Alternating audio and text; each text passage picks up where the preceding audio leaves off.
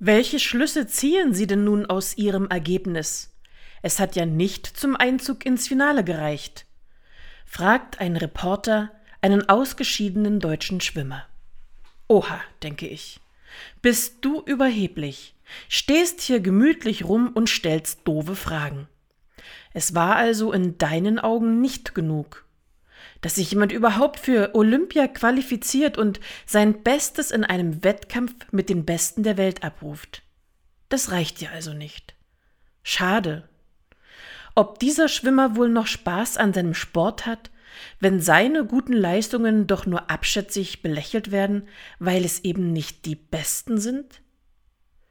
Ich muss vielleicht noch härter trainieren als eh schon, antwortet nun der Schwimmer im Interview den Tag noch besser nutzen, mehr Krafttraining, mehr Ausdauer, mehr Kilometer im Becken.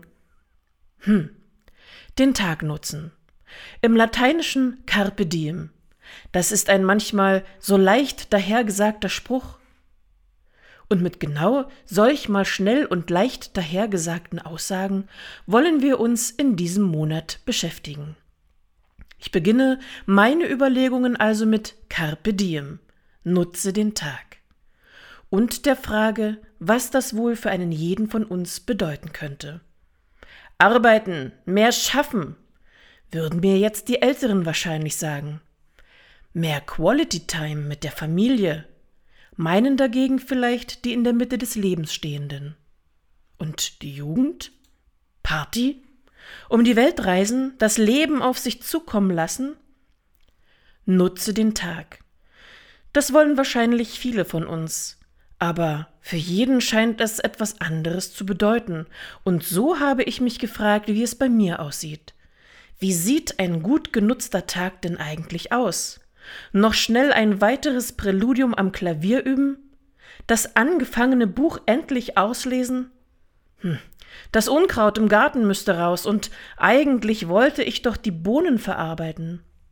Oder lieber noch mal fix die erste Etage im Haus durchgewischt? Eine E-Mail beantworten, die mich viel Zeit kosten wird. Während ich darüber nachdenke, baut sich irgendwie Druck in mir auf. Das sollte Carpe Diem nicht bedeuten.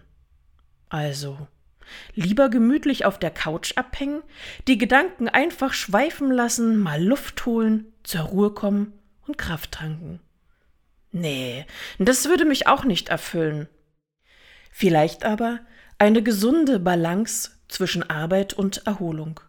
Zufrieden sein mit dem, was man schafft, eher auf Qualität statt auf Quantität setzen.